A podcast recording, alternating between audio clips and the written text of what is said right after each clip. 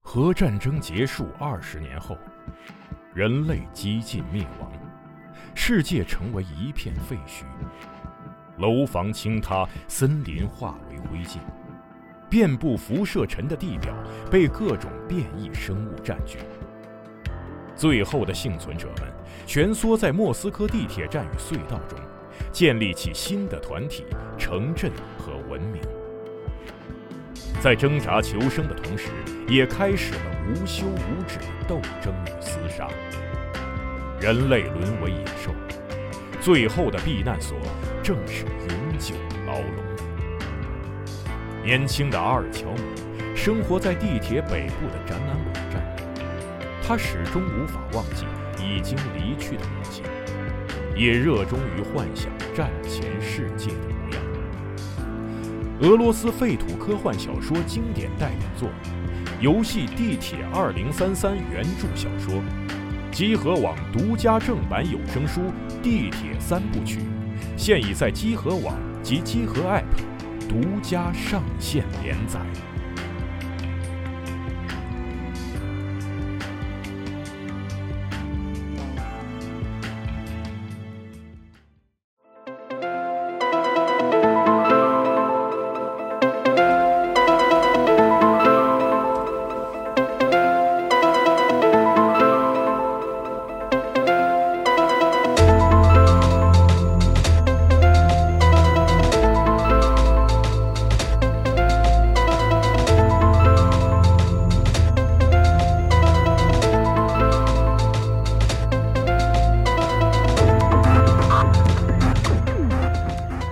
哎，各位听众，大家好，欢迎收听本期《加州 Pro》节目，我是老白。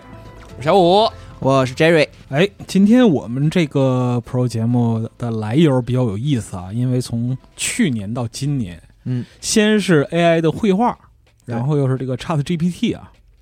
等于说是好像人工智能的一个曙光已经出现在地平线上了。嗯啊，包括说大家的讨论啊，就是像 AI 做的这样一些具备创造性的，或者说是有创意的这样一些工作，它会给人类造成什么样的冲击？没错儿，我们那个上节目之前，嗯，我在楼底抽烟，然后就听到我们楼上是一个设计公司哦，啊啊，对对对，刚才我看到就是设计公司美术在那个垃圾桶旁边扎堆儿抽烟，说：“哎呀，现在这个 AI 画师这个进化太厉害了，就已经到了如果说不对细节进行考究，打个比方说嗯某个细节的液化呀，或者说是很微小的处理，嗯，这些地方仔细辨别都看不出来的地步了。”对如果说让他们学会画手，那还了得，是吧？ 嗯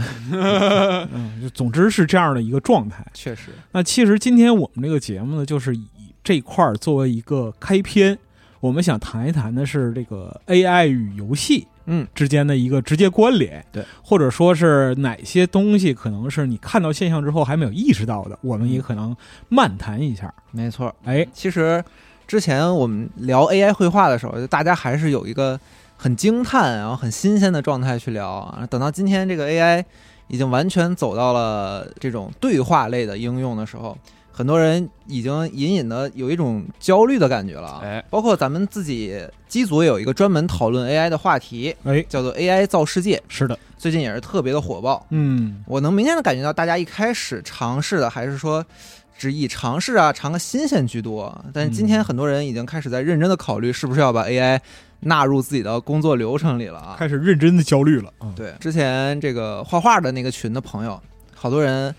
说我之前做 AI 绘画那期节目，把他们整的很焦虑，是吧？现在。一个个都称拍手称快啊，说啊嗯看到 AI 的这个触手，终于又渐渐的伸到了现在编辑这个领域里。嗯有些朋友就还挺好奇啊，也与我说那个我一个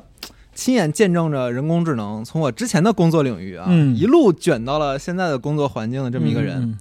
现在有什么感受呢？就没什么感 受啊，就是赶上了就受着吧。嗯好嘛，但这是你跟那个办公室里人学点 好，不要老学这种就是巨魔的行为啊呃，但是自己其实还是对这个技术很好奇啊，啊，就人工智能是怎么忽然之间就变得这么厉害的？嗯嗯，然后在研究这个事儿的过程中，我就发现，其实人工的对话的这个软件儿嗯和我们之前研究的人工绘画的软件儿，嗯它在解决问题的底层逻辑上，其实有很大一部分是非常相似的。对，嗯但是啊，我这个职业导致的。我一进入到讨论这里面的技术细节的层面，我就明显感觉到这种专业不对口带来的这种压。力，对，就是各种各样的名词儿从那文章里飞出来，什么叫、哎呀，什么叫 NLP，什么叫嗯生成类模型，什么叫嗯对抗式训练啊，然脑后瓜子嗡嗡的。查一查，然后说这个我们这个软件是基于 Transformer 为基础制造的，然后我心我心里想，嗯哦变形金刚我心里想的是这跟变形金刚 有什么关系呃啊？好嘛，，我们这期节目本质上是一个 BP 啊，你听完这期之后，你就可以直接写投资投资报告了。对，嗯特别嗯是我又考虑到这个人工智能未来会跟游戏怎么联系在一起，哎，嗯哎，一头乱麻。嗯然后这时候其实还是四十二跟我提了一嘴，哦说你知不知道，其实四年之前啊，就有人用咱们现在 Chat GPT 同样的技术嗯哎做了一款跑团游戏 AI，、嗯，这个游戏叫 AI 单阵。哎，哦 AI 地牢，嗯，然后啊我一听就来劲了，是就是之前的两周工作的闲暇时间，嗯就是狂研究这个游戏啊，好玩嘛，其实还是一个很奇怪的体验，它某种程度上说真的再现了这种跑团的乐趣。哦，我还是先简单的跟大家介绍一下这款游戏吧，，嗯，就是一言以蔽之啊，我刚才也说了，它就是一款 AI 版本的猫牧师，哦， 一款赛博 DM 啊，好家伙原来猫牧师也要失业了，好哎，嗯，猫牧老师听听这期节目。啊拍案而起， 而且经过这个四年的迭代啊，现在这个游戏的功能已经比之前就更丰富了很多，比四十二跟我形容的其实要更丰富了很多。嗯，现在玩家进入这个游戏的时候，可以首先选择一个世界，它已经做好了很多个世界，嗯哦，这里面有一些就是经典的 D N D 奇幻，嗯，有一些呢可能就是赛博朋克的这种世界，嗯哦，然后还有一些就是那种末世丧尸横行的世界。哦，基础世界观都写好了，嗯哎，对，你在里面选一个，嗯面选一个，紧接着呢，这个时候屏幕上会问你一些问题，这里面问题包括你的角色的一些设定啊，嗯，然后包括你这个角色的名字，然后你都输入进去之后，AI 呢就会根据你现在给出这些信息，自动的给你输出一个故事的开头。等于说是拿到了要素，然后给你拿出一个模板，哎然后拿这个模板来进行这个故事所需要的一切必要的准备。对，其其实它整个这个开头都不是模板了，都是嗯相当于是一个它创作随的机创作出来的东西。嗯哦，好哎，比方说，我当时啊，我第一次选择的是一个奇幻世界里的骑士，嗯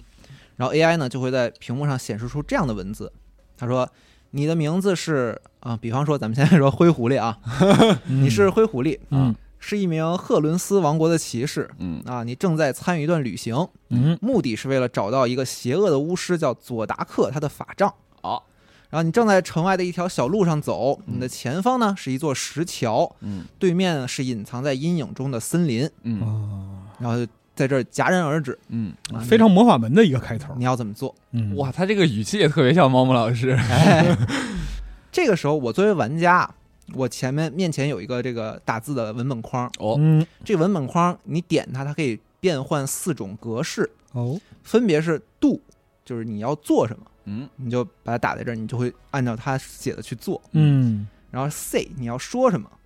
然后 see 然后你要看什么，嗯嗯还有最后一个就是 story，嗯就是你觉得故事未来应该朝哪个方向走，哦，你都可以通过这四种文本框输入，然后来决定这个未来的发展。来个魅魔，哎， 嘿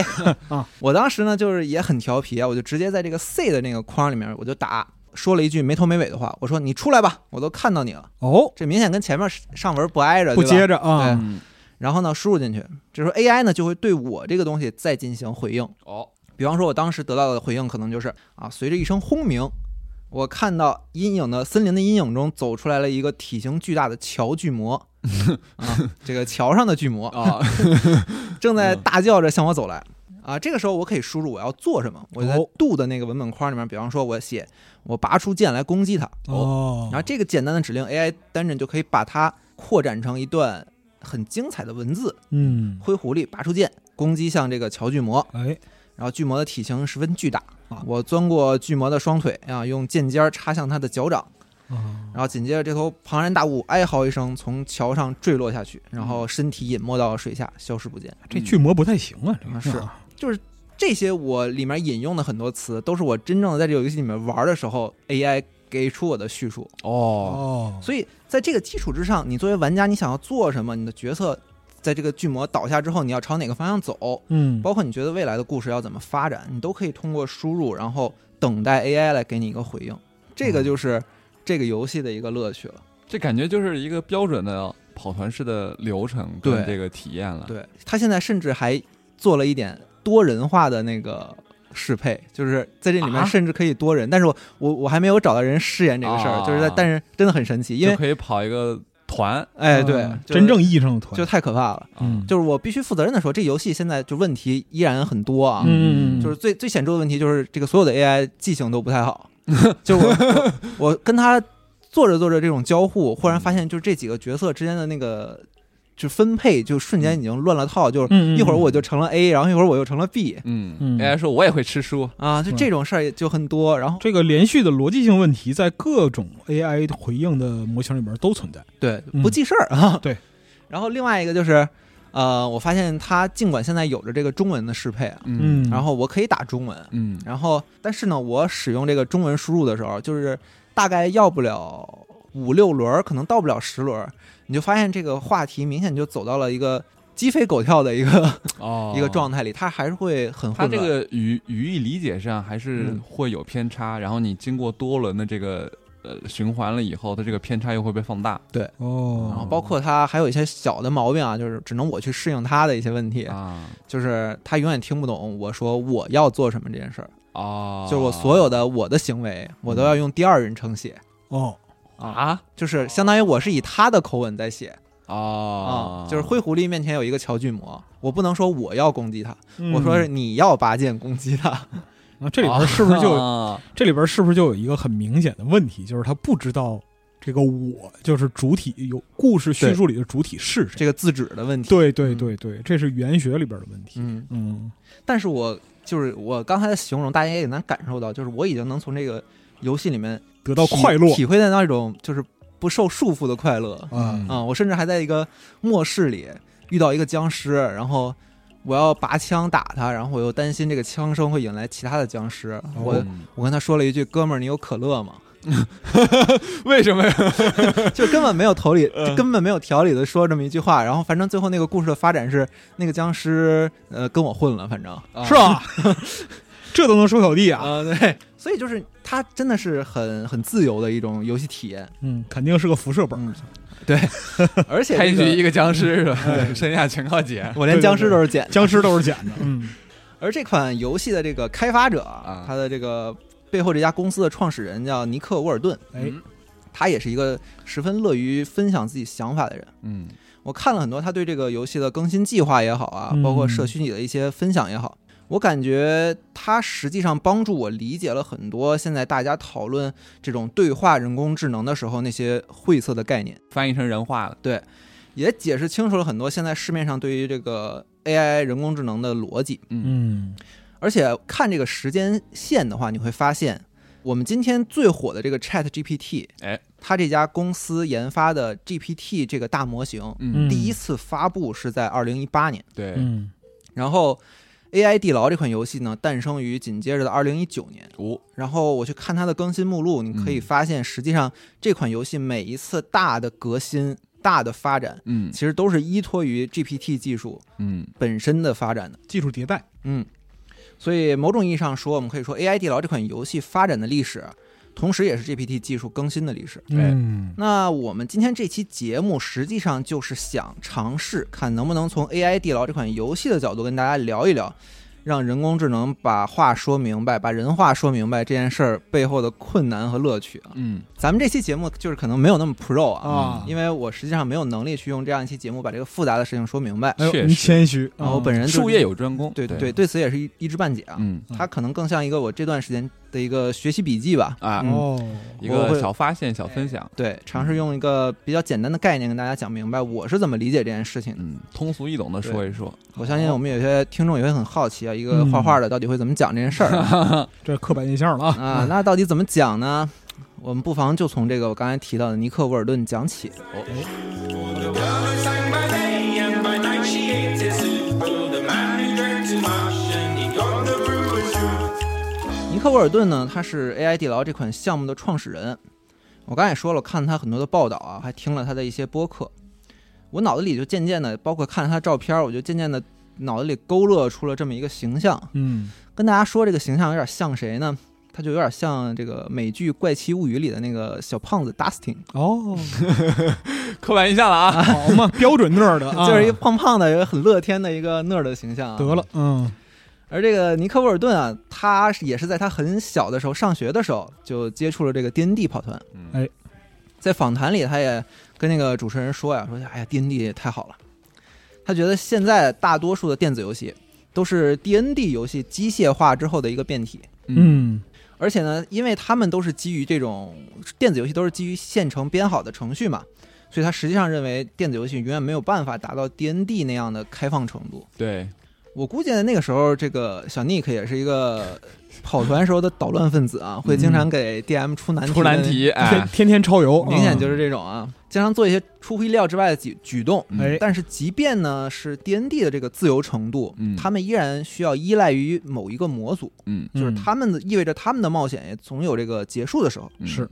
插一句啊，给这个不玩 D N D 的朋友们解释一下，是这个是一个什么感觉？就好比说，咱们玩是《旷野之息》吧，嗯咱们这个发现，哎，这游戏特好玩，就是我生了一堆火，然后我把这个木棍拿到这个火堆旁边，哎，它点着了。哎，哎，我举着这个火把，哎，走到这个苹果旁边，哎，这苹果烤熟了。但所有这些啊，必须基于这个开发人员提前设想好对了这种情况，嗯，对你在游戏里才能做到。对嗯但是这个情况呢，你放在跑团里的话呢，就属于是你临时灵机一动，哎啊，你设想到了一个，比如说我突然想到林克从怀里掏出一把激光枪嗯啊，对着这个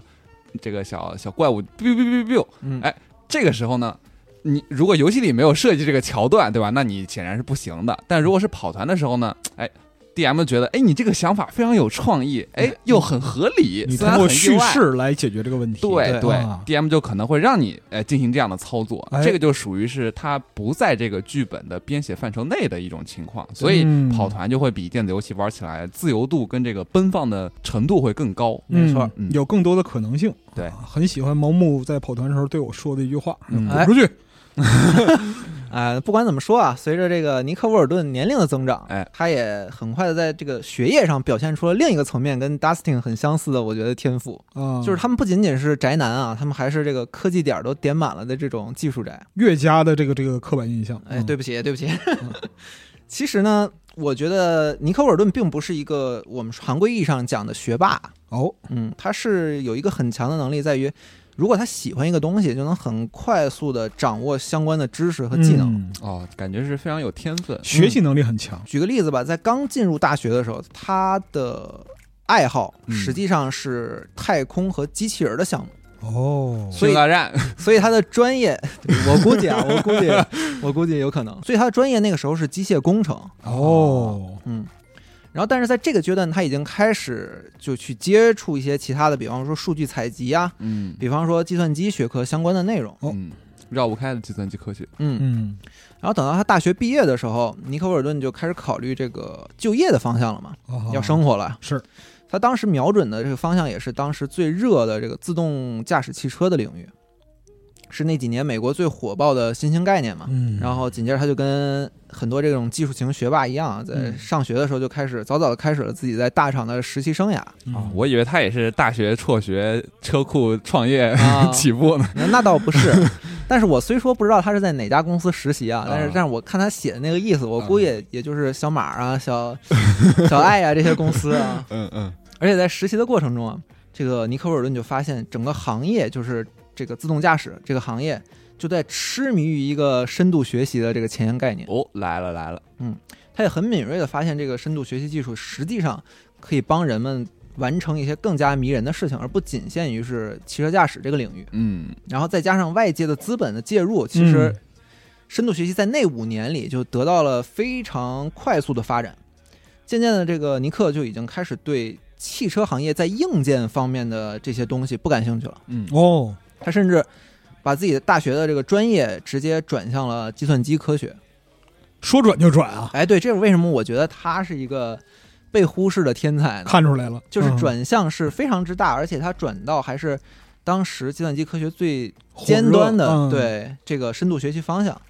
但是它转的就是巨坚定而且平滑，不光顺利的转了，而且还直接进入了这个杨百翰大学感知控制和认知实验室工作。哦，然后在这个阶段里，尼克就改变了自己的研究方向嘛，刚才也说了，嗯，但是是他这个时候他的职业规划依然还是没什么变化的。嗯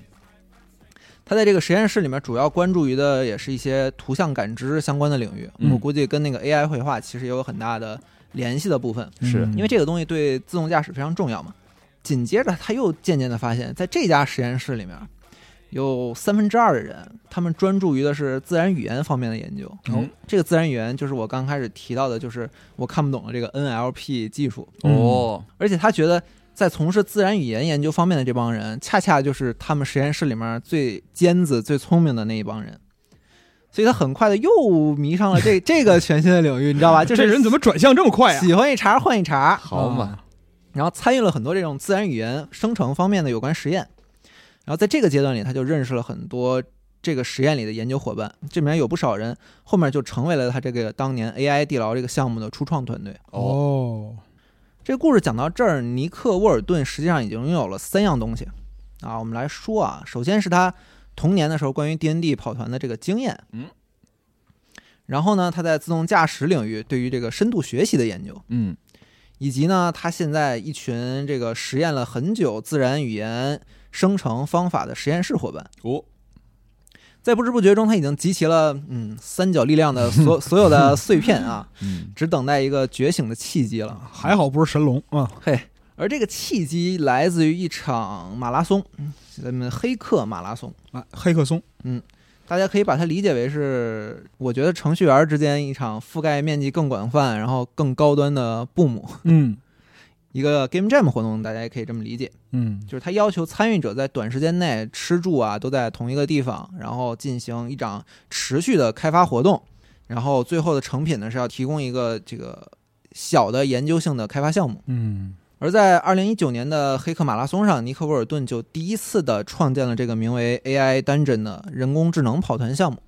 AI Dungeon 的第一代啊，其实跟我们今天在网上看到的很不一样，嗯在这里面 AI 会给出几个选项，哦，就是说你要往哪儿走，你要说什么，这些呢是 AI 给你的选择。啊嗯，很具体的，嗯就很像游戏里的感觉，玩家呢只能对故事的走向做这种选择题，就像你说嗯的，像游戏里面一样。哦，但是呢，它依然呈现出巨大的潜力，因为我刚才所说的所有这个游戏里面的文本，无论是故事的发展，还是这些编写的选项，都是 AI 自动生成的。哦，那这是跟游戏电子游戏一个非常大的区别，是的，对，就不是由编剧编好的，对，所以在这个黑客马拉松上，就有很多人发现了这个潜力。嗯，实际上也跟 Game Jam 差不多，嗯对，然后在尼克沃尔顿看来，当时的这个版本的 AI 地牢其实离他想象中的游戏还有一点点距离。嗯我们之前已经说过了，这个 AI 单阵的基础是基于深度学习和自然语言生成嘛？对。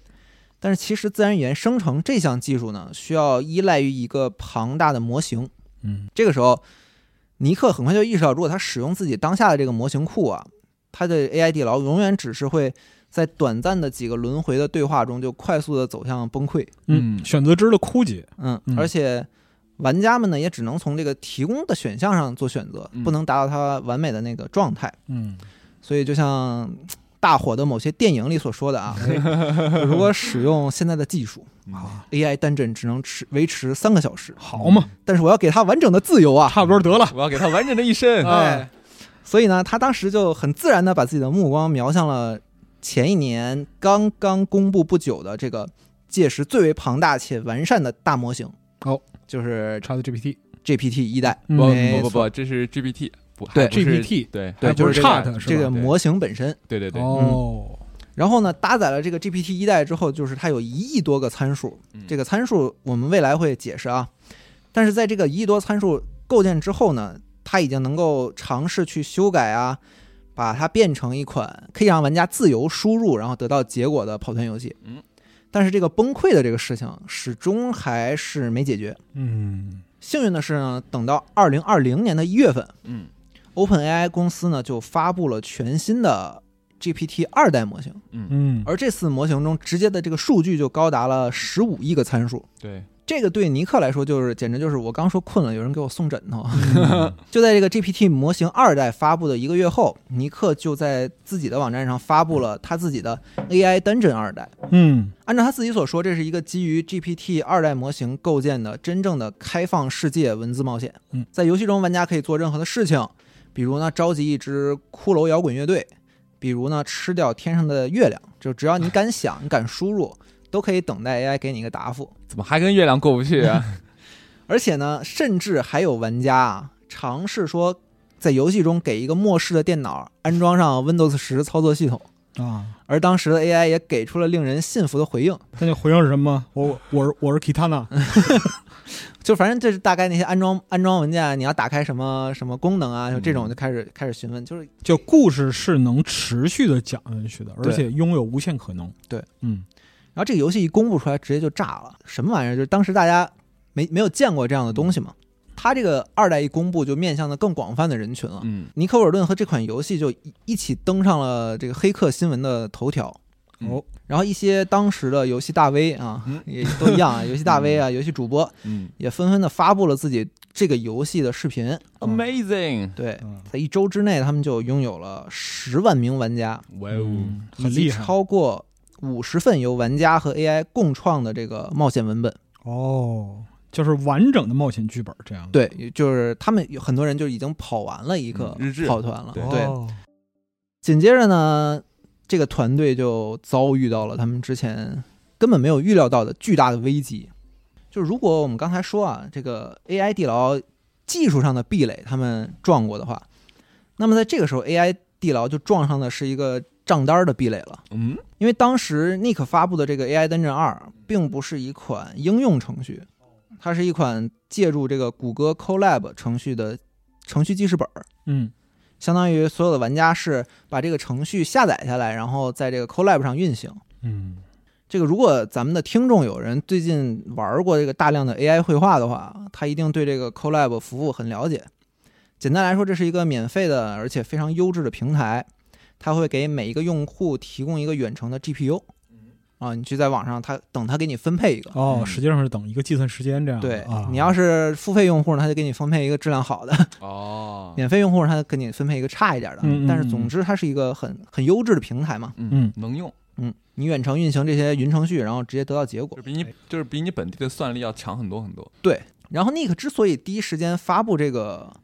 Google Colab 的版本呢，就是因为他也是瞄上了这个平台免费这件事儿。好嘛，有便宜不占王八蛋啊。，对，但是他完全忽略了一件事情，就这个平台的网络虽然入站流量是免费的，嗯，但是它这个数据的出站流量是根据目的地的不同，然后计费的。哦，就是如果它的这个费用值很单笔很小的话，其实很多时候我们注意不到。啊，以至于我看到他写这件事儿的时候，我自己也吃了一惊，因为我之前也玩了很多那个 AI 绘画嘛，我还专门查了一下，发现这个谷歌一个这个网站上很小的一个犄角旮旯，确实，你点开之后是能能找到这个出站流量的付费信息的，啊，哦，所以这个 AI 绘画还是需谨慎啊，朋友们，小心收到天价账单。要花钱的。嗯，总之呢，尼克他们这个团队在自己完全不知情的情况下，就多了这么一大笔支出，哦，好嘛，而且你想啊，它那个 AI 单阵是要一直对话嘛，一边一直要给结果，它那个交流频次是非常非常高密集的，流量是持续的。所以这个版本的这 AI 单阵对数据的消耗量就十分巨大。嗯，然后这一笔一笔账单啊，就纷纷发到了我之前所说的他所处的这个大学实验室里面。然后我在这里不妨就引用一下他文章中的原话吧，这写的也挺有意思的。他说，当每日账单达到每天两千美元的时候，PCCL 实验室非常 nice 的 cover 了这些费用。哎嗯，挺美，哎，而当成本达到七千美元的时候，他们甚至对我们的成功感到满意。哎呦哦不错不错，等到单日账单达到了一万五千美元，他们就渐渐开始紧张了起来。咋回事儿啊？ 在达到两万美元的时候，我和他们都认同需要为现在的状况做一点什么。而在账单达到三万美元时，呃，实验室的管理人员都已经着急着要去拔我们的插头。而在这一切最终都尘埃落定的时候，这个时候他们收到的账单已经达到了每天五万美元。这个钱是很具体的。所以，对钱是真的很具体的。我们今天看到的所有 AI 这些软件，的使用是如此的轻巧，但是是背后的这个账单都是天文数字。让我想到了就是我们自己内部衡量一个新闻价值的时候的这样一个单位嗯，啊，就是一崩。一崩 对，这一崩呢，就是集合 app 崩哦，啊有道理，有道理我。们发了一个新闻，然后推送了，推送了，集合 app 炸了，好，这是个大新闻，嗯这是好新闻啊对对对， PCL 实验室就关闭了这个 AI 灯诊二的项目嘛。嗯游戏被关停的这两小时内，尼克和他的团队呢，包括这个游戏的社群，就开始发起了一场迅速且声势浩大的自救活动。嗯他们一方面呢，快速的上线了一个针对当时的玩家，因为还比较少嘛，嗯，嗯的一个点对点的运行方案哎哦，啊。然后另一方面呢，他他们开始着手扩充团队，然后为这个游戏制作一个应用程序做准备。嗯他们要求这款应用程序不仅要比之前的功能更完善，反应更迅速，更重要的是还要有更好的成本效益。所以，我们今天玩到的这个 AI 单枕就是他们再次上线的这款应用程序。嗯然后在上线两周之内呢，他们的服务器数量就达到了七百一十五台啊。在六周之后呢，他们的用户就已经突破了一百万名，嗯而这些用户呢，又在这款游戏中和 AI 共创了超过六百个六百万个独特的故事。它这个获客的速度，就是以百万用户为单位的获客速度，大概已经是推特的几十倍了，嗯，对，非常非常短，可以说，就是当时在当时大家都会为这个技术感到惊叹嘛，就没有想到嗯嗯 AI 能已经能够做到这样的事情。但是回到今天呢，就是这款游戏已经使用了最新的 GPT 三代模型，哎，然后呢，这个 GPT 三代模型我也报一下吧，它有高达一千七百五十亿个参数。然后在这个加数加持之下呢，AI 地牢的人工智能就能给玩家提供更丰富、然后更准确的反应，嗯同时呢，这个开发 GPT 三大模型的这家公司，也就是 OpenAI 这家公司，哎，也发布了他们自己的现象级应用， ，Chat GPT 啊，哎，就是我们刚才提到的 ChatGPT，火的一笔，嗯甚至说在这个现在人人都在讨论 ChatGPT，讨论这个人工智能的这个时间段儿，我去玩 AI 登阵的时候，感觉这个玩家社群里现在还挺冷清的丝毫没有受到冲击啊，有。点圈地自萌的那种感觉。嗯嗨，这不就跟就是那个大家炒元宇宙的时候，就真正的那个你有谁关注矮人要塞吗？对吗？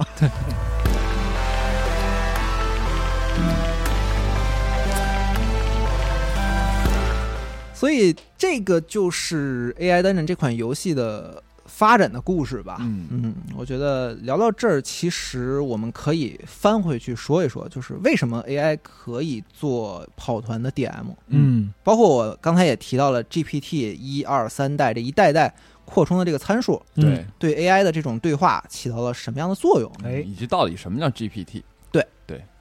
就跟我们今天使用的这个电子计算机一样啊，嗯它最初设计出来的目的其实就是为了完成人类无法在时间内完成的运算嘛。是，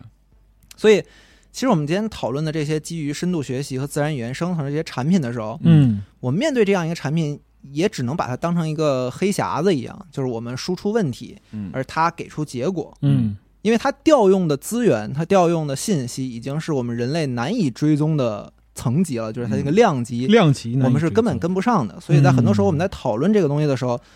没有办法点对点的解释清楚这件事儿。嗯但是呢，这个 AI 地牢的这个开发社群里面，它的开发者就写了一些内容来跟玩家解释为什么人工智能可以完成这种跑团 DM 式的这种对话交互。他选了这个人类修辞中一个非常小的切片，嗯这个切片就是类比，嗯，或者说比喻嘛。嗯为什么类比这么重要啊？其实这个概念不是他提出来的，他引用了一个著名的人工智能学者侯世达说的话，啊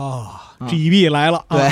这个咱们之前节目里也稍微提过一下，他就是这个《极易避之大成》这本书的作者嗯侯世达，他提出了一个观点，他说类比实际上是人类认知的核心。嗯哦，他甚至写了一本书来专门解释这个事情，这本书的名字叫《概念与类比》。嗯，呃，这个挺有意思的，因为就是在很久之前，嗯我看过一个就是关于英语的口语和俚语演化过程的这样一篇文章，嗯就是说现代的，呃，怎么讲呢？现代青年吧，这个不是说那个广泛攻击的意思啊，就是很多人他不会用特别明确的名词，或者说是有具体定义的词汇去界定某一个现象或者某一个状态，他会越来越多的使用 it was like。啊， It was Lady like，它就是它一句话里边有时候你能听到五六个 like，其实对，其实就是类比对于它来讲的话是更快、更便捷的形成概念对比和认知的这样一个途径。对啊，而且，如果我们按照这个侯尔达的这个看法去跟着他那个方向想，就为什么类比他认为是认知的核心，你们会发现，像白老师刚才说的那种情况，如果我们把它人类作为一个机器，用这种方式说话是非常不效率的。嗯嗯，如果我们把人类作为一个机器，那么我我们无论在生活还是工作还是发展中，其实类比都不是一个必须的产物。是的，嗯，相比起类比而言，我们需要的是那种明确的概念，就白老师说的那种。对，很嗯清晰的，比如说，一个农民今天他起床，他意识到自己要去把稻田的麦子收了。嗯，在这个过程中，稻田是一个明确的概念，对，但是等到这个农民走到稻田面前那一刻，他可能心中产生了啊，这是一片金色的海洋这样的类比。哦，如果我们把一个明确的稻田类比成金色的海洋，实际上我们会发现，这个类比的出现就是这个农民或者说我们全体人类自身创造力富裕的产物。嗯侯世达他在书里是这么解释这个事情的啊，我也只就是简单说一下。他说，首先我们会有一个基础的概念，那在这里面这个概念就是稻田嘛。而对这个概念，人们在感知上是多个层面同时去理解这个概念的。嗯当这些感知经过了过滤啊，经过再组织，又和以前的这个旧有概念相结合，嗯就形成新的概念。然后，因为每个人感知的有差异，他们对这个感知结合，呃，这个感知和这个旧有概念结合的方式也有差异，嗯就形成了各种各样的类比。所以在《概念与类比》这本书里面，就其实详述了他和他小组各种尝试让计算机进行类比的各个实验，哦，它是这么样一本书。但是很惭愧啊，这这书是一个七百多页的大部头儿，那可不可以说就是？在使用类比的过程中，其实就是主体的这样一个体验不同的，呃，这样一个两个可以说是客体吧。那你人也好，或者说是对话的 AI 也好，嗯其实是在寻找共识的一个过程。对啊，如果说类就是他的说法，实际上是说类比对人工智能的这个意识很重要，但是呢，类比实际上对故事就更重要了。嗯最近看的一本书是罗伯特麦基写的那个故事，就嗯又看了一遍。他是那个编剧的书，然后那里面有一个很加粗的话，就是说故事是什么？故事实际上就是生活的类比。是，嗯。而实际上，AI 单枕就是一款要给玩家讲故事的游戏啊。那么它能不能做好类比呢？嗯，事实证明它可以。这个团队呢，在 GPT 模型下进行了一个这样的实验。他们首先给出一个提示，说如果太阳对应原子核，行星对应电子，嗯轨道对应电子壳层，然后太阳的引力对应了原子核和电子之间的引力。他如果给出这么一个示例，然后紧接着他开始提问，他说：“那么如果河流对应兽人部落，典型的这个奇幻世界的比喻啊，嗯那么河床对应什么？”然后通过 GPT 得到的结果就是河床对应的是部落的领土，然后河里的沙子和岩石对应着部落的兽人，嗯然后河里的水对应着兽人的武器，河里的鱼对应着部落中的其他生物，然后河流的愤怒，这也是他们提出来的嘛？嗯啊，他说对应着驱使着部落的愤怒，嚯，哎，非常的通顺啊。这下好嘛，史诗出来了是啊，啊！就看出来他给的这个类比的质量就是也太高了是的，让我想起了这个蒙古族的民歌《嘎达梅林》啊！啊，对，你会发现这个沃尔顿的团队，他们可能也不知道这个具体到人人工智能是怎么会给出如此之高的类比的。嗯但是他们提出了一个我觉得非常有趣的看待这个事情的方法，它跟这个我们最基础的加减乘除相关。就我读到这的时候，我真的是为这个方法觉得就是妙的直拍大腿的那种程度。是吗？击节赞叹，对我们之前聊 AI 绘画的时候，曾经提出过一个矩阵空间的概念。嗯就当时我是跟西蒙还是跟四十二说吧，哎就是人工智能想要去理解水枪这个概念的时候，嗯需要建立了一个庞大的矩阵，就是你可以理解为这个矩阵中有无数个坐标轴，各个坐标轴代表着不同的东西。对比方说，这个坐标轴一代表着水枪这个东西的颜色的属性，嗯那么水枪在这个属性上会有一个自己的位置。嗯那么坐标轴二它可能代表着水枪这个东西的结构属性。那么这类的结构，它可能会有一个位置。哦，那么水枪可能第三个轴代表它的其他的领域，它材质啊，嗯，或者它所属的空间啊，嗯，每一个轴，当然它它可能这些轴会比我想象中更细啊，嗯是嗯嗯但是它总之它在每一个这个轴里面都有一个对应的数值。哦，我明白你意思了，就是每一个要素作为原点，然后以嗯这个原点进行坐标系的延展。哎，对，啊所以它是一个矩阵嘛，就是因为我们看不到这个这个空间上的概念。嗯嗯那在这个矩阵里面，水枪就是像刚才白老师说，它有一个一连串的字串的位置信息，相当于。而 GPT 模型这个模型里面，它其实是在为每一个单词构建一个这样的矩阵。嚯啊！不过这个时候，这个矩阵的坐标轴可能就变成了说，它在句子中一般充当什么结构，它是可数的还是不可数的，它是可见的还是不可见的，或者它跟可见的东西的相关性，它跟位置的相关性，它跟时间的相关性，就有无数的这样的坐标轴。嗯，我们可以理解为，就 GPT 中的每一个单词，对于 AI 而言，就是一连串矩阵中的这个数字信息。嗯，他甚至给我举出了一个例子，他、嗯他拿这个 year 这个单词，年份这个单词，嗯，嗯哦，它矩阵的前半部分就是零点零三、零点一三、零点零零、零点零七、负零点零二，还有负的负零点零六、零点一这样的等等，但是非常的长啊，这个字串。嗯，按照尼克他们的说法，就是 GPT 三代给出的信息之所以要比 GPT 二代优化很多，嗯，是因为 GPT 三代里面这个词后面的这个向量信息嗯，是 GPT 二代的八倍。嗯，哦，对，这八倍的信息量就可以让每一个单词准确的定位到它在我们的语言中扮演的这个角色上，或者说它可以定位到这个词在我们的语言中充当的这个概念上面。嗯，哦，而在这个基础之上，尼克和他的团队又提出了两个重要的事实。首先，他说后面这个庞大的这个字符串儿，如果这个字符串儿中的数字相近，它们的数值是相近的，那么最后这个字符串儿对应的这两个单词，它们的含义应该也是相近的，这还是挺好理解的吧？嗯，嗯，然后第二个他说的是，如果你取两个单词，把它们背后的这一长串字符串相加，然后除以二，去做一个加权平均数，嗯，那么这个新产生的这个位置附近的单词，大概率会同时与这两个单词都有关系，哦，而且呢，它不会接近于另外第三个单词。嗯那在这个基础上，他们的团队就开始做一些有趣的实验了，比方说他们找了两个单词，第一个单词是 animal 动物，嗯，另一个单词是 protection 保保护，然后他们把他们背后的这个数值数值加权，然后平均了。他们在这个平均数上找到的这个单词是 preserve，呃，其实也是保护和维护的意思，嗯，就是听上去，哎，它是不是好像没有接近于 animal，对吧？没有，这个和上面两个其实都有区别。哎，对。对嗯但是实际上，这个 preserve 这个单词经常被印在各种指示牌上，这个指示牌的意思是表示动物保护区。哦，就是我看到这时候就很惊讶，就是这明显是一个我意识不到的一个点。嗯，就同样的道理，他说，如果你把这个“宠物”这个单词和“鱼”这个单词做平均，那你们最后可能会很很大概率会得到一个像“金鱼”这样的单词。嗯，他就发现，在这个模式下，语义和概念是可以做加法的。对，确实，嗯，某种程度上来说，确实，我有我的保留意见，但是杰瑞先说，对，嗯然后在这个基础之上，他们就想到是能不能把乘法也加进去。嗯就是说我在输入这个东西的时候，我让它这个相当于是做了 fish 乘以九，再加上一个宠物，那最后得到的那个鱼大概率会得到一个不像金鱼，而更接近于普通鱼的单词。嗯，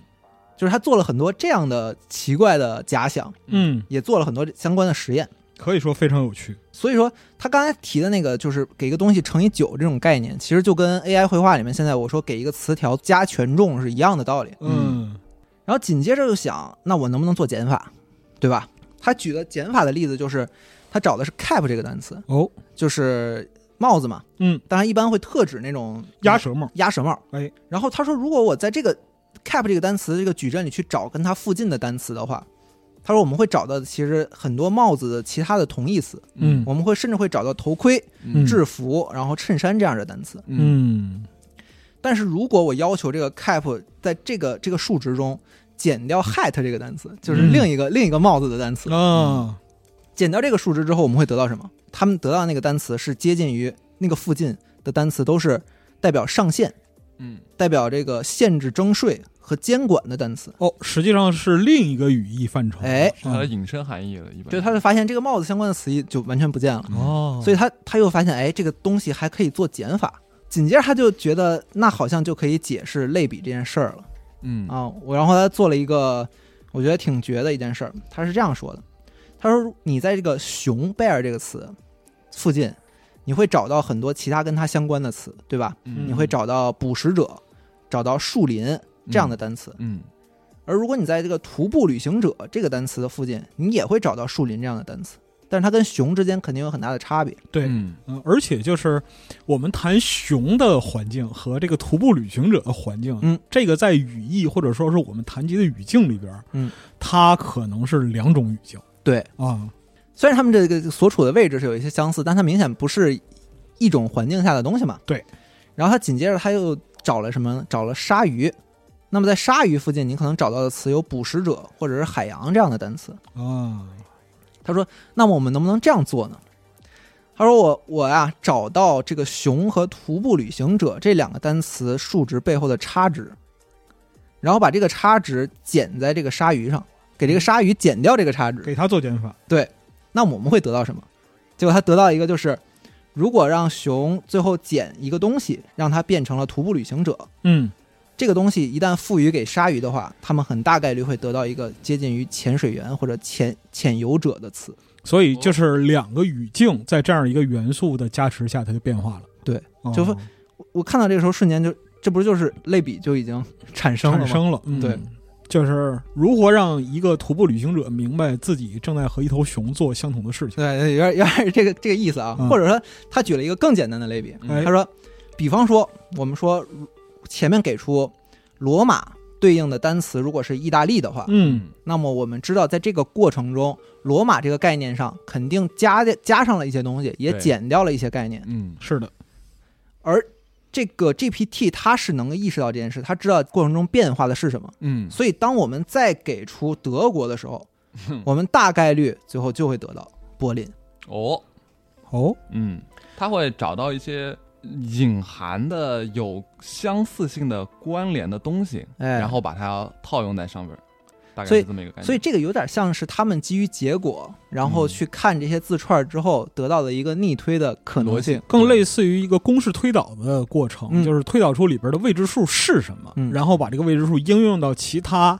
呃结构相似的这样一个算式上去。嗯嗯，但是我我很就是我看这段很拍案叫绝的，就是因为我觉得他们把一个修辞一个难以解释的事情，然后再尝试用最简单的加减乘除数学方是法，嗯，哦这个，个概念来给你解释清楚。嗯嗯，我觉得这篇文章就让我瞬间 get 到了那种。就是程序员们试图让机器人说人话这件事儿背后的困难和有趣的点了。嗯嗯，但是这个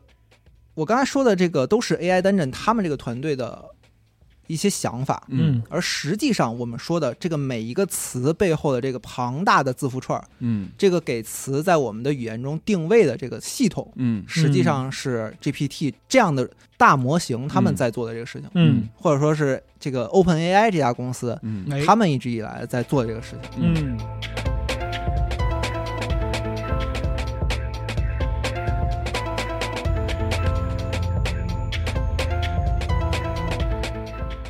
那说到这个 GPT 啊，其实可以简单的给大家这个去描述一下它的一个思路啊。嗯，就是说咱们之前聊到这个人工智能的时候，大概率会听到过神经网络嗯这种，算法。嗯嗯用一些不恰当的例子，简而言之的概括来说呢，就是我现在有一个这个神经网络系统，它模拟的是我们的大脑，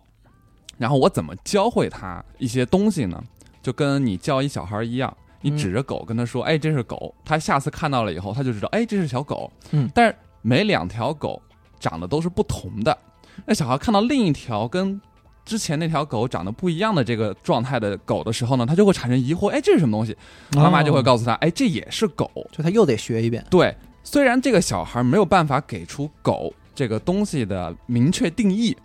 但是他潜意识里他就知道，哦，这个是狗，这个也是狗。就这种我们人类特别简单能够理解的一种思想，对于机器来说是非常非常非常非常不可能实现的。嗯，在机器的世界里，定义必须是要精确的。对，就什么叫这个狗，它必须是一个什么属性，什么嗯，啊、是或不是 DNA 什么界嗯门纲目科属种的一个什么特别特别极端限定的一个分类，我才能定义好这个数据嗯，对，它那个概念一定是要准确的。啊。对，哦，好，那神经网络的原理是什么呢？就是我通过教小孩的这种方式，大量的用素材去训练它。堆，哎，非常简单的一个例子就是大家平常会用到的一个叫验证码的东西。嗯嗯，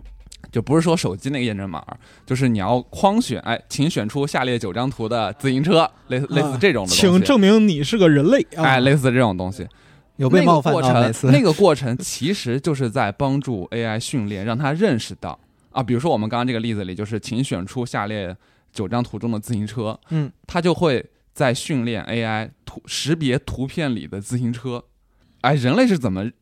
判断哪些是自行车，哪些不是的？嗯然后一个比较好玩的例例子就是，大家会觉得近年来这些图片验证器的这个难度跟复杂程度嗯远超十年前或者二十年前的那个复杂程度，就是因为 AI 对这个的判断能力越来越阈精值越确。来越高了。嗨，你别哦对提了。前两天那个我上那个 Yandex，就是一嗯个俄语的搜索引擎，它特别牛逼。它就是怎么让我去证明我是一个人类呢？啊，它给我出一段手写体的俄文。让我你说选那个字对，是吧，我说这个是本土俄国人都解决不了的问题，你知道吗？ 属于俄俄国版的这个医生的 信是吧？啊，对，但是这个神经网络有一个呃有一个难点吧，算是，啊，它就是要依赖大量的素材库。嗯，对它这个投喂给它的这个素材的量要十分巨大，也就是说，我们要预先编排好很多的东西。比如说，我想教会一个 AI，呃，简单来说叫它翻译吧，嗯我就要给它一段又一段的中英文或者是别的语言对照的嗯这个文段给它，我要预先准备好这些，然后让它去嗯理解，让它自己去想明白他们中间的这个这个这个关系。嗯但是我前提是我不能随机的给他，嗯我要准备好中英文对照的给他。嗯这个对于这个研究员或者训练员来说，他就是要工作量很大。需要标准的训练样本。哎，直到这个二零一八年的时候，GPT 啊，这个呃，就是 OpenAI 这家公司发布了这个这个一篇他们的论文研究，提到了这个生成式预训练的这个嗯方法，它也是基于那个刚才翟瑞提到的这个 Transform 的模型。嗯，哎来说，技术细节咱们就不说了。简单来说，它是一个什么概念呢？它就是说，呃，咱们就还是用文字来说啊，嗯，用文字来举例的话呢，呃，就有点像刚才这个尼克他们聊到的这个类比的这个感觉，嗯，就是我在训练一个 AI 这个自然语言对话的时候呢，我不需要预先给它输入一些编好的东西，嗯我我的方法呢，就是什么呢？就比如说我们现在有一个文段啊、今天天气好好，太阳晴呃晴朗，然后风和日丽，嗯，然后风打了一个空，就这个文段本身，比如说是风和日丽，我把日丽抠掉，嗯，然后呢，让 AI 去猜测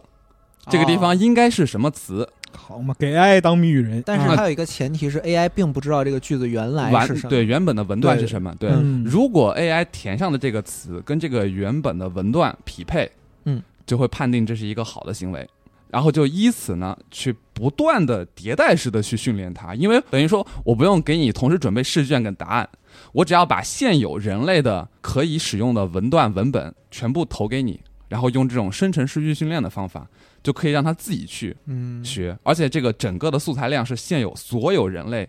呃，现存的文本的量都可以拿来用，嗯嗯所以它的这个进步发展是非常之快的。嗯，这个个其实方法跟侯世达那本书里面有一个提到的，他其中一个实验对，做的就对很相似。嗯对，对，对，包括那你要谈到这个 Chat GPT，就不得不聊一下这个 Open AI 嘛。嗯所以我这边呢，想给大家通过呃另一个视角来看待一下这个。一是看待一下 OpenAI 这家公司，二是来了解一下这个我们现在对于人工智能技术的一些呃可能会有的思考，一些一些想法。我觉得大家嗯最近炒这个都炒得翻天了呀。对，是的对。这个人工智能的研究啊，其实很早很早很早很早之前就已经开始了。嗯它的基础呢，或者说它的这个前提，是因为神经学科的研究哎的发展，让人们意识到啊，大脑其实是由神经元组成的。的一个电子网络。是的，神经元呢是大脑信息处理系统的最小的单元。那生物神经网络中各个神经元啊，综合接收到的这个信激励信号呢，要么就是兴奋状态，要么就是抑制状态，这是大概高中生物大家应该就学到过的一些一些知识点啊。嗯，那这个神经元的这个状态呢，其实，哎，我们是不是可以用电子的方式模拟出来？哦，啊，嗯，，对，这其实也就是神经网络算法的一个这个这个原型啊。嗯，呃，但是光有这个构想还是不够的嘛。那上个世纪前中叶的时候，维纳的控制论哎，啊，香农的信息论，还有图灵的这个可计算性理论啊，这些咱们就具体就不提了。嗯，就这些前辈们提出的这些理论和这个验证的这个成果和一些预言，就暗示出了这个电子大脑乃至人工智能它的一个理论的可行性。嗯，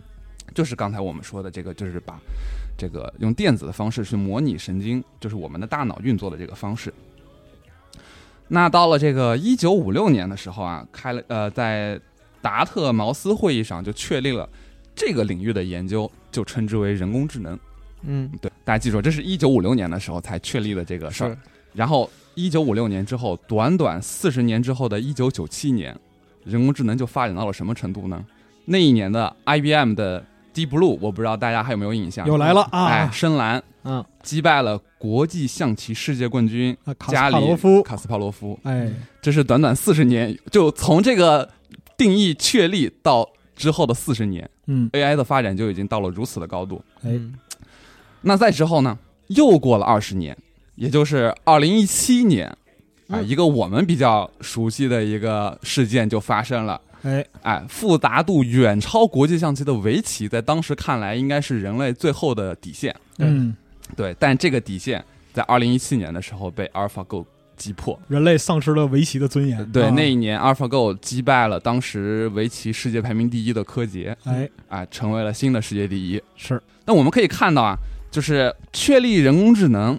的四十年之后，AI 成了国际象棋的冠军。嗯，再过之后的短短二十年，AI 就已经成为了围棋的世界冠军。嗯，更令人瞠目结舌的是啊，就是 AlphaGo 这个 AI，它从一个业余选手的围棋选手的水平，到它成长为世界第一，它只花了两年时间。嗯，这个时间是当代所有人类棋手应该都远远不可能达到的一个进步的速度。这个就是，其实我们之前也说，它调用的资源，它能够调用的信息是人类所无法企及的。对嗯对对。那硬件的进步啊，这个算力的提升，还有这个算法的优化跟迭代，嗯，这个 AI 进步的速度，我觉得就目前来看，都应该是远超我们的想象了。嗯，我们那个群里现在每天都有这个 AI 绘画鉴赏大 会，看看能不能认出来它这是 AI 画的。对，还是人话，对对对我现在看着都默认 AI，你知道吗，对。 但是伴随着 AI 技术的发展啊，有一个问题一直像幽灵一样萦绕在这个 AI 研究的周围，什么东西呢？我们先来看几个特别有趣的小例子啊。就有有这么一个叫 Coaster Runners 的一个小游戏，这个游戏非常的易可赛艇， 啊，为什么呀？因为它是个赛艇游戏，哦，哦，对，特别特别粗糙，特别简单，一看，对，一看就是上个世纪那种网页游戏的那种那种那种粗糙的感觉。哦，这个游戏呢，就是简单来说，就是一个开着赛艇在这个规定好的赛道里跑跑圈儿的一个游戏。然后这个赛道上呢，有一些可以给你加速啊，什么一些这种道具，啊，哎哎，大概就是这样。那正常人类玩这个游戏，对吧？是个，就是他他会玩游戏，他上手这个游戏，他肯定知道这游戏是，哎，我要去力争第一，跑个第一名。对啊呀、但是 AI 玩的时候呢，AI 就发现了一个我们关注不到的一个细节，嗯，就 AI 发现啊，跑圈儿其实并不加分，就它这个游戏里还有一个分数系统，嗯跑圈儿并不加分，但是我吃路上的这个道具啊，就会加分，以至于呢。就 AI 表现出了，在某一局游戏里，AI 就表现出了一个非常让人难以理解的行为，它就找找到了这个赛道里的某一个区域，就在这个区域里疯狂来回旋转，就是狂吃那个分数。哦，哎，最后呢，这个实验结果就表明，AI 的分数啊，就是它这个分数，不说它这个名次啊， 嗯，它这个分数成绩比人类选手的这个平均成绩都要高出百分之二十。大家可以啊看一下那个时间轴上有会有个动图，给你啊看这个、这个这个 AI 的这个行为是一个呃哎什么样诡异的状态。对 AI 说，我想到我可以提前刷钱，我不用练级啊。对对，那那这个 AI 听上去好像不是很聪明的样子。我们再看一个另外一个例子，就是有这么一个情况啊，就是嗯研究人员给 AI 搭建了一个类似游戏场景的一个舞台，嗯特别粗糙的一个游戏场景，就跟我们玩 3D 游戏的时候是一样的，平平无奇的小平台上面，这个小平台上面放着一个小球，啊，给 AI 的目任务呢是让它控制一个机械爪，一个这个小抓手，像娃娃机一样的那种小抓手，嗯，哎，让他去把这个球抓起来，就是这么非常简单的一个任务。哎，研究员呢就在电脑屏幕前面呢，就评估这个 AI 的表现。那个起初呢，AI 还是会去探查这个小球在平台上的位置，然后呢尝试去抓取它。嗯，但后来 AI 发现啊，好像只要它把机械爪放在小球跟屏幕视线的中间，从研究员的这个视角来看，机械爪好像就跟小球重叠了。然后他这个时候呢，只要假装做出抓取这个动作，嗯，似乎就可以打引号的啊这个欺骗研究员，就是让他研究员以为他把小球抓起来了。偷天换日呢，是吧？哎，就可以获取这个分数了。嗯这个大哦家看一眼时间轴上那个示意图，你立马就能理解了，就是一个概念。嗯，那我们可以发现，这两个例子里的 AI，啊一个有点蠢，另一个呢有点狡猾，打引号的狡猾。哎，他们都在完成目标的时候呢，出现了一些人类意料之外的状况。嗯，其实呢，从上个世纪人工智能领域的研究确立以来啊，一直就有学者认为，先进的人工智能系统可能无可避免的就会带有从周围环境，包括人类在内的这个环境啊，夺取权利的倾向。嗯，最重要的是，这种倾向并非是写在人工智能系统的代码中的，而是随运行而出现的。也就是说，因为更大的权利意味着可能更轻易地达成系统设定的广泛目标。嗯，那因此呢，权力夺取也是一种工具趋同的目标嗯，啊。有一个英国的计算机科学的专家啊，这个很有名啊，斯图尔特·罗素，其实举过这样一个例子啊。假如我们给一个机器人预设的目标是让它把咖啡端过来，这任务很简单，对吧？就走过去，举起来，然后把咖啡端到我面前来，嗯任务就可以结束了。这样的一个简单的工作，我们甚至都不用给这个机器人设置特别复杂的 AI。对不对嗯对，因为这个任务很简单。但罗素罗素就悲观的认为啊，即使是这样一个简单的 AI，可能也会尝试避免自己被关机，嗯，会嗯想尽办法让自己不被关机。为什么呢？因为在他的眼里，他的目标是要把咖啡端过来。一旦自己被关机了，咖啡就再也端不过来了。啊，就我的目的是我的嗯存在的意义失去了，对，那一方面呢，人类其实不满足于创造木偶这样的啊这样的创造物，他们人类还是想要创造出真正的智能体。嗯另一方面呢，就这种担忧，这种安全性的担忧，其实不仅是担忧了，它就真实的出现在各个时间段的这个研究中嗯，浮现出来。哎，那在这两种复杂啊、愿景的这个交织之中呢，二零一五年的时候，OpenAI 这家公司就成立了。这家公司的创始人之一，这个 Sam Altman 跟这个老巨魔伊隆马斯克，怎么又啊？对 那确实，这个是全地球最能整活人就是哎他了，哎对对啊，嗯对，他们其实在这个 OpenAI 成立之前就有过很多次的交流，他们的交流就是其实就有关于这个 AI 技术的安全性就有过很多很多的讨论。嗯，所以呃，OpenAI 这家公司成立之初就非常非常的理想化跟浪漫化。嗯，这家公司啊，二零一五年成立的，他们成立之初就确立了一个纲领，可以给大家这个简单的念一下他们成立的纲领啊。OpenAI 的使命是确保通用人工智能 AGI 及一种高度自主且在大多数具有经济价值的工作上超越人类的系统，将为全人类带来福祉。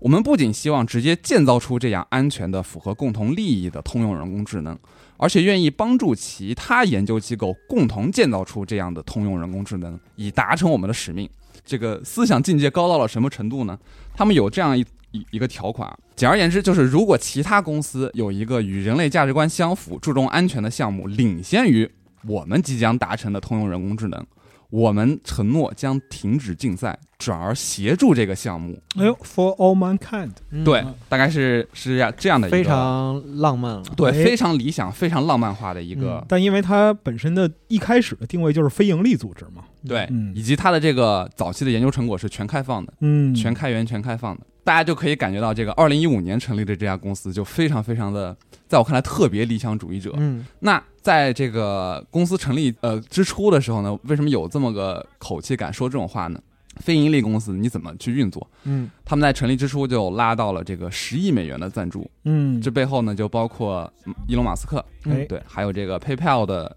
这个创始人，还有一些科技巨头，印度的科技公司，嗯哎，亚马逊的这个网络服务，大概就是这样一些巨头给了他们十亿美金。嗯然后我们来聊一下这个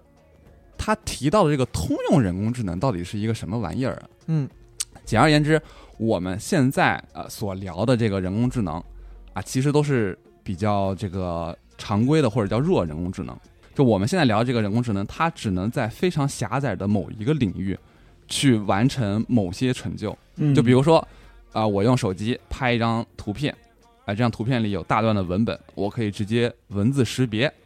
哎、这就是一个非常简单的 AI 技术的应用。嗯，对，但它的功能仅限于从图片里识别文字，他也只能做这一件事儿。对对对，那所谓什么叫通用人工智能呢？通用人工智能呢，也叫强人工智能，就是说它具备与人类同等的智能或者超越人类的智能，嗯能表现出人类所具有的所有的智能行为。简而言之，就是说这个人工智能强大到什么程度？强大到，比如说它搞科研，它能比得上诺贝尔。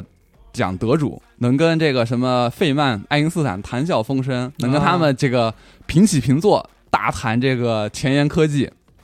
同时呢，哎，他这个搞音乐，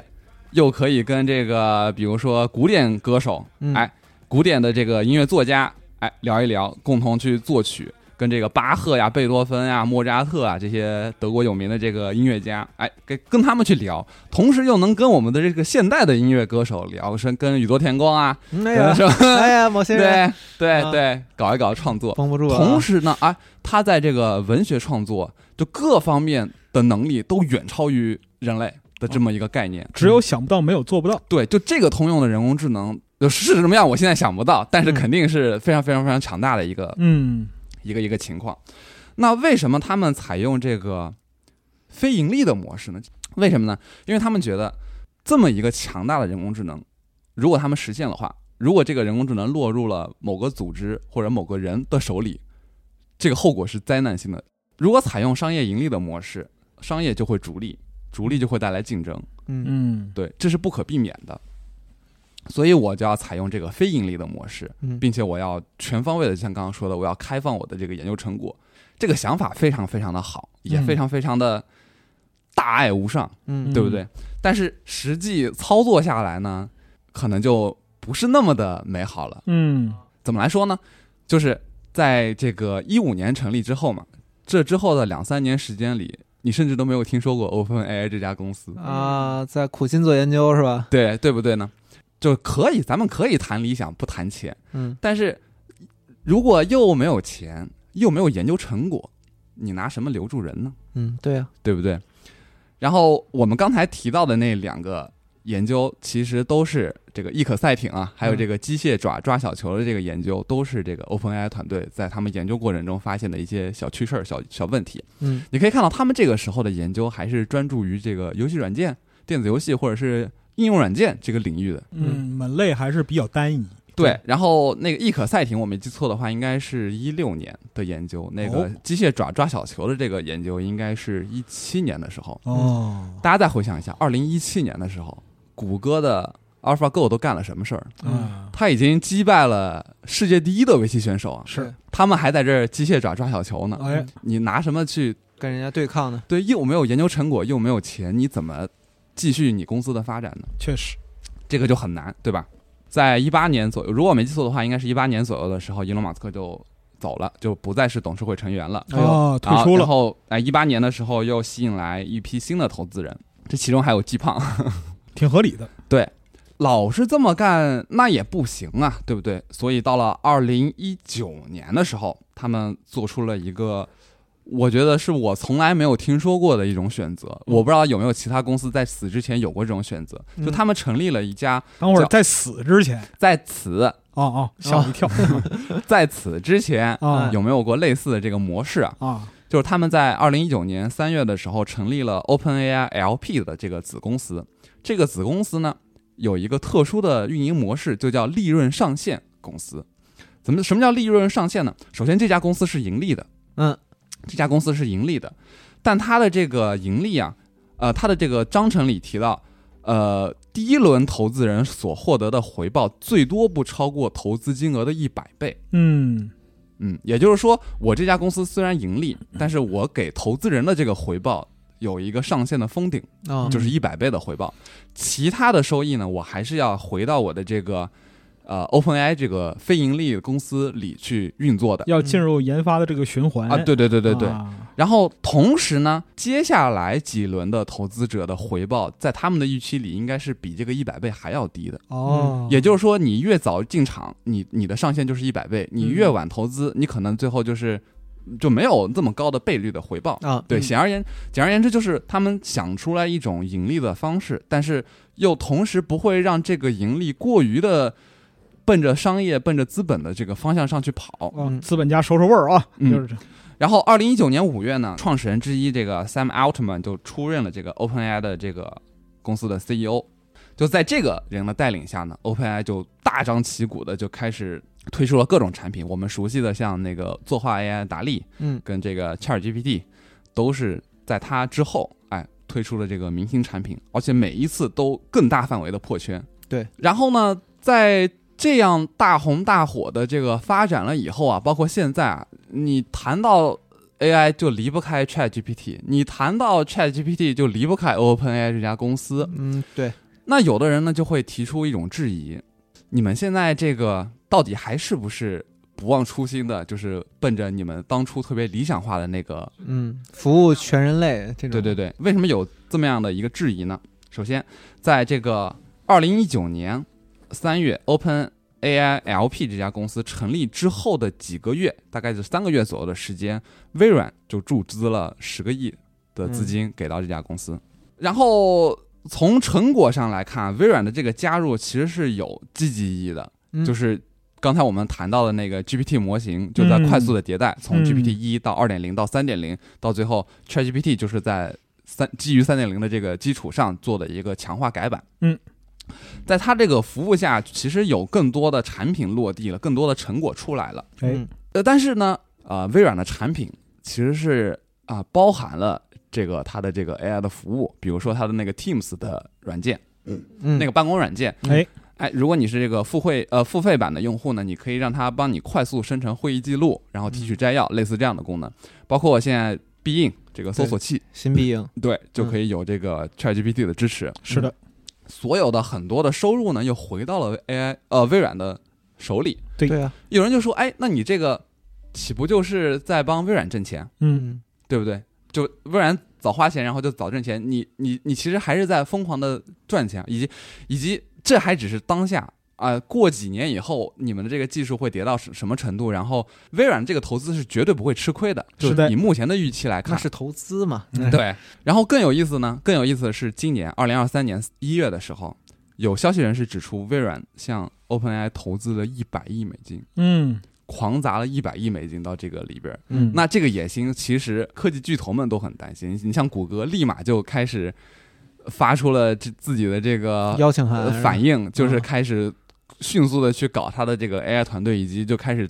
对这个表示这些这些技术表示一些担忧。嗯然后我们刚刚还说过啊，它 OpenAI 也表明过他们的这个研究成果也是会向大众公布的，对吗？嗯但是从这个 GPT 模型迭代的这个节奏来看，每一次迭代，他们公布的这个成果的节奏也会放缓。哦嗯，对到了这个 GPT 三的时候呢，它那个原本的模型就已经不公开了，哦，只提供给大家一个付费的 API 接口，就是说你可以。哎，付费去调用这个接口，所有的运算在我们这边生成，然后只反馈给你结果。嗯那有人就质疑说，你你现在这个做法，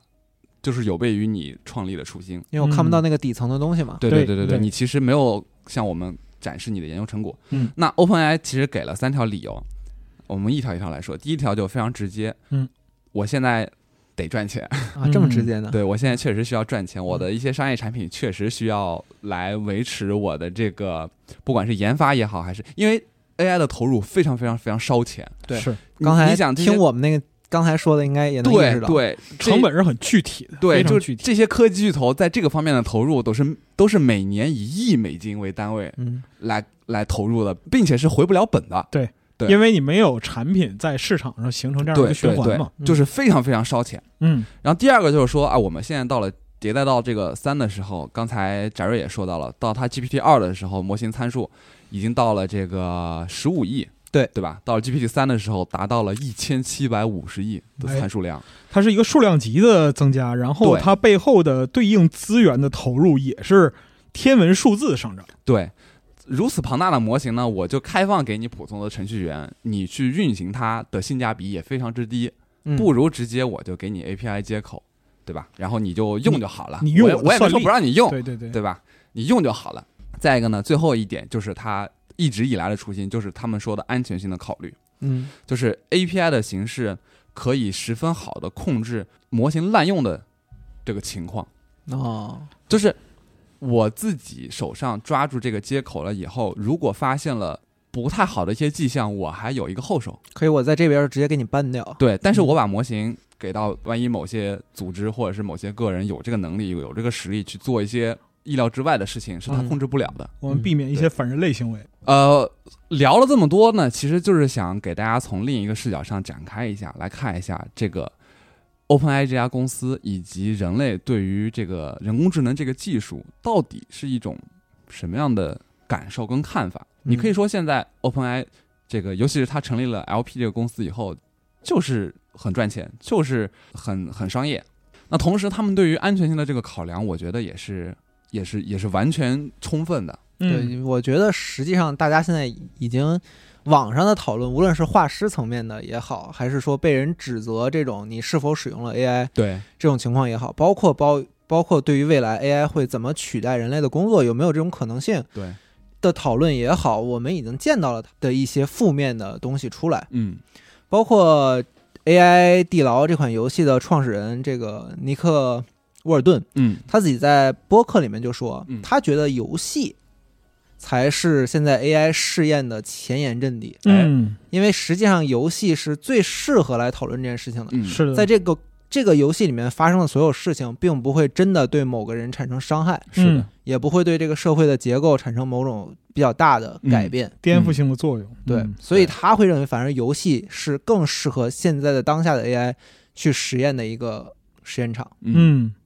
就包括一些行业里的现象，我们往小了说啊，就包括呃，我们前一阵也听到说啊，有的这个艺术家或者说这个、这个插画师，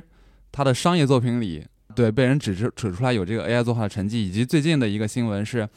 这个因为 AI 写手的泛滥，这个著名的科幻杂志《克拉克世界啊》，决定了停止收稿。对确实，对，这都是大家现在已经能想到的用这些 AI 技术赚快钱的一些方式。因为它涨了一百倍啊，就是那个投稿。这些还是一些小的方面啊，我们我们可以再来想一些别的层面的问题啊。这个计算机科学领域的先驱们，其中这个维纳就在一九六一年的时候就提到过了一个叫对齐问题。他的原话是：假如我们期望借助机器达成某个目标，而它的运行过程是我们无法有效干涉的，嗯，那么我们最好确认这个输入到机器里的目标确确实实是我们希望达成的目标。嗯，大家可以感受一下他他说的这有个一话的种过程。脊背发凉的感觉。对，大家可以再想一下之前我们刚刚聊到的这个端咖啡嗯的这个例子，包括我们刚刚提到的，二零一七年的时候，在他在 Open Open AI 自己还比较艰难的时候，他还是和这个 DeepMind 联合发布了这个基于人类反馈的强化强化学习的方法。嗯，因为人工智能领域的核心问题之一就是人类如何做到告诉告诉一个人工智能系统我们想要它做什么，以及更重要的是我们不想要它做什么。嗯当我们运用机器学习处理的问题变得越来越复杂的时候，并且进入实际领域的时候，这一核心问题的重要性就是大大增加。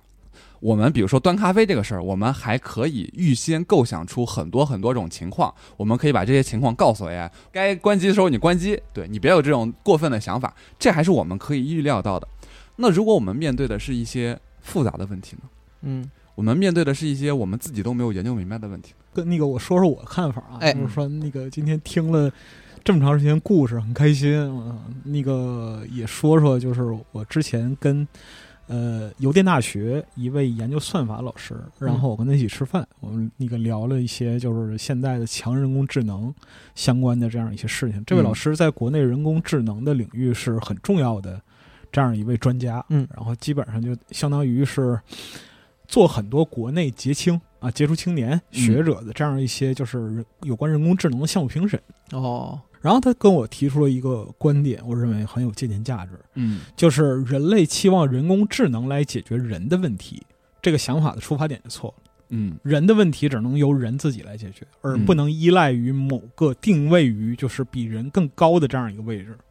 对就是你期待造神，打个比方说，ChatGPT 它刚开始就公诸于众的时候，就是嗯这个技术或者什么的，人们以为在最初的四十八小时里边，人们以为就是说我们离就是真正能够解决所有问题的神只差一步。哦，对啊，但是呢，在很快人们就发现，它仍然是一个训练模型之后得出来的这样一个结论，而无论在它背后是一亿个、五亿个、十亿个，就是神的九十一个名字，嗯，它仍然是把这些名字综合起来，嗯，然后得出一个看起来像结论但并不是结论的东西。嗯嗯最后它是什么，它需要你自己去判断。嗯就是人工智能在什么样的条件下会把人类彻底干掉呢？就是你你给它的目标一个过于明确的定义。打个比方说，我们研究一个写字机器人，嗯就像小五刚才说的，这也是老师给我讲的例子，非常有意思，嗯合上了。就是我们研究一个写字机器人，写字机器人的目的是什么呢？写祝你生日快乐，嗯嗯然后给它一个限定的条件，用现有的纸和笔来写祝你生日快乐。嗯啊，这个机器人就可能毁灭人类。嗯，为什么呢？就是是这样的，他的终极目的是用笔在纸上写出“祝你生日快乐”。如果它是一个强人工智能，它就会动用一切的资源来完成这个目的。哦，然后呢，我们推导一下，因为本身来讲的话，它在用笔在纸上写出“祝你生日快乐”这个是至高无上的目的，它超过人类所有的目的，嗯比如说基础设施建设，比如说人的生存，嗯比如说人的生命权，嗯啊，那么他可能会想办法把人类彻底干掉，然后用这个星球上所有的资源来造纸和笔，嗯然后复制无数自己，啊，然后写祝你生日快乐。然后呢，就是当地球资源竭就是濒临枯竭的时候啊嗯，他会向自把自己做无数个复制的分身，嗯，然后向外太空发射飞船啊，然发到 写发到每一个就是条件适宜的行星上去啊，进行自组织、自编译、自适应。嗯啊不知道为什么感觉很像点饼干，哎，就写祝你生日快乐。嗯对嗯，研究人员对这个问题的探讨也引发出了一个新的领域，叫人工智能对齐领域。就像刚刚提到的这个例子对对里对，这个对对夸张的例子里的这个嗯情况，是的，对嗯这个领域其实也是伴随着人工智能研究的一个特别特别火热、特别特别前沿的一个领域。嗯，就是我们一方面要发展我们的这个人工智能技术，另一方面我们要时刻关注到怎么让这个 AI 的目标跟我们人就人工智能的目标跟人类的目标对齐。嗯，所以其实我听了这么多，最大的感觉就是，我们其实开发人工智能、开发 AI，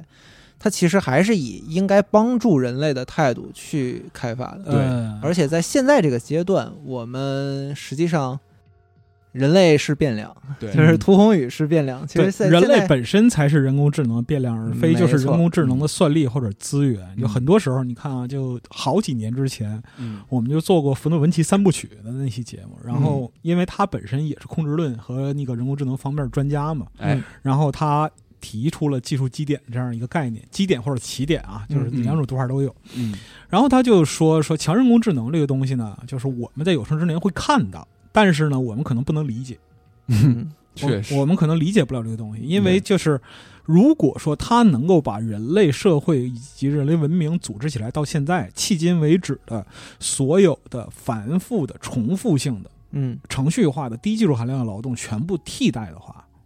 那最终的目的呢，其实应当是把人类从这些低效的重复劳动中解放出来，让人类有更多的能力或者是资源去嗯考虑人类文明自身的发展。没错，而在那个时候，就是强人工智能本身它的一个迭代道路，或者说是走向的道路，在我们看来不是一条路，嗯它是一堵墙。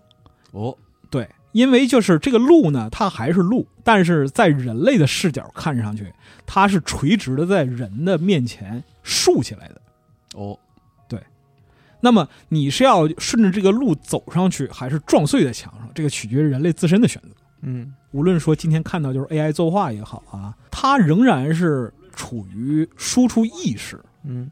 输出意识，或者说是给人类输出精神文化产品的这样一个阶段。嗯这是开始的一个尝试。我觉得它就像原始人在山洞里画壁画那种感觉，你知道吧？嗯就是其他人没有，就是类似于文化艺术的这样一个表达，但是有一个人捡起石头，在山洞的这个粗糙的石壁上画出一个图形，嗯作为人类拥有文明的这样一个记录。嗯啊，这是一个历史阶段。那今天我们看到 AI 发展的目前的这样一个状态，其实有点类似于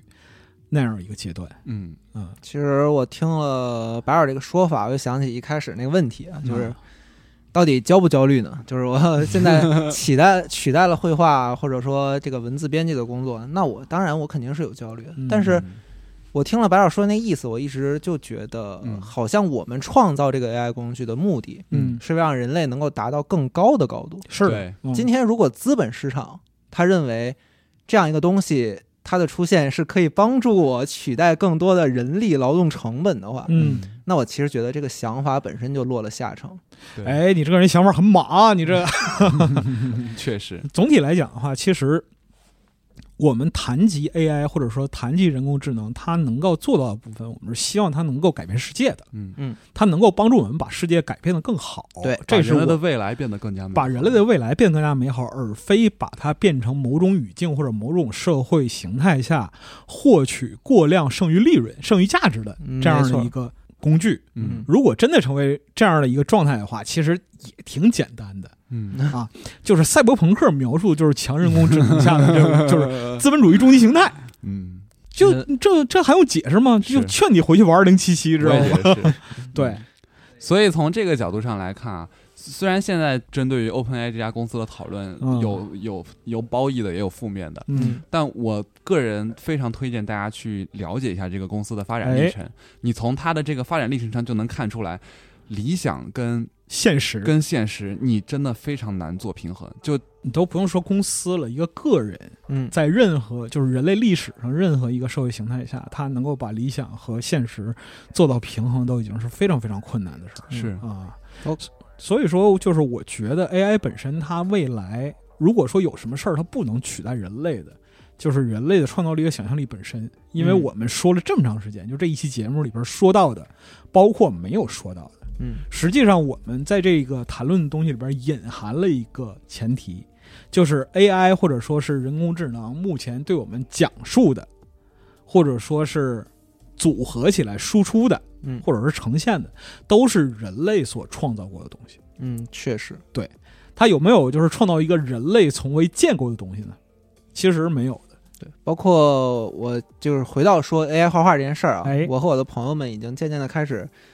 从 AI 绘画里面脱敏 了，我们已经开开始渐渐的觉得看开了好像，啊，好像这些画并不那么吸引我们了。嗯就是我相信，在一个未来大家对 AI 的使用更加诚实而且公开的情况下，对嗯这类的产品，无论是文字也好，还是图像也好，嗯最终会回到一个可能低于我们现在预期的一个基准的值。嗯，人们可能最后会发现，有一些东西依然是人类创造出来的那个东西，有一些其他产品中没有的特质。取代不是了的，取嗯代不了的，有些东西是取代不了的，包括就是人，就像我们这期谈的内容，就 AI 单针，嗯他给你写一个故事，他在乎这个故事里边包含什么样的情感吗？他不在乎的，嗯是只有你，你作为一个阅读者，你作为一个就是跑团患者，嗯你在看这个故事的时候。你补完了一嗯些你东会西，自己通过主观意识把这个内容补完，这不是 AI 的问题，这是你的问题。对嗯啊哎，最后的最后，其实我有一个看资料的时候的一个小思考，我也想把这个小思考再抛给大家。哎，呃，大家可以感觉到我其实一直特别关注，就是对比对 比于 AI 的进步本身，我更关注于它的这个安全性的问题。嗯然后刚才提到了这个 ChatGPT 啊，它背后的这个 GPT 三点零或者三点五的这个模型、嗯嗯啊，它用到的是这个全人类的这个文本、嗯去给它来当这个训练，训练。那这就这就有一个问题啊，还有我们刚刚说到过这个人工智能的这个对齐问题，嗯要让它跟人类的这个目标啊保持一致。嗯，那么问题就来了，哎，全人类的这个文本创作里有多少虚假、嗯的内容呢？嗯又有多少阴谋论的内容呢？嗯那这些内容啊，反馈到 AI 的层面，它又会从中吸取到一些什么样角度的内容呢？嗯以及啊，到底全人类的目标又是什么？嗯我们以《三体》这个小说 来举例啊，我们就因为现实世界我们也没办法预测到未来，我们就以这个小说来看。嗯在《三体》这本小说里啊，啊，地球三体组织 ETO 这么一个小的组织，嗯都包含着三种派别：嗯幸存派、拯救派、降临派，嗯以及啊，整个人类对待《三体》的这个态态度度都是不一样的。啊，那所以哪一种态度才是人类的目标呢？就党内无党，帝王思想，党外无派，千奇百怪嘛。哎，行了，你们，所以我觉得这个问题其实也很有意思。就好现在 GPT 已经在用人类的资料去去去学习、去了解了。那、嗯那人类的目标又是什么呢？嗯，可以啊，延续人类文明，回到终极命题上啊。好，好，那就是关于小五最后抛出这个问题呢，朋友们也可以在评论区啊各抒己见，畅所欲言。包括在我们的机组 AI 造世界的里面，如果你有对这个东西很感兴嗯趣，甚至我们今天讨论的东西，当然有一些真的在这个领域里工作的人啊，对，有一也些希望更好玩的应对用更对专业的说法，嗯希望大家在评论区或者在我们的机组里，分享。嗯哎然，后希望能够抛砖引玉，给大家带来更多想法上的启发。嗯，哎，好，那我们这期节目就先到这里，我们好下期再见，下期再见。拜拜。拜拜。 Thank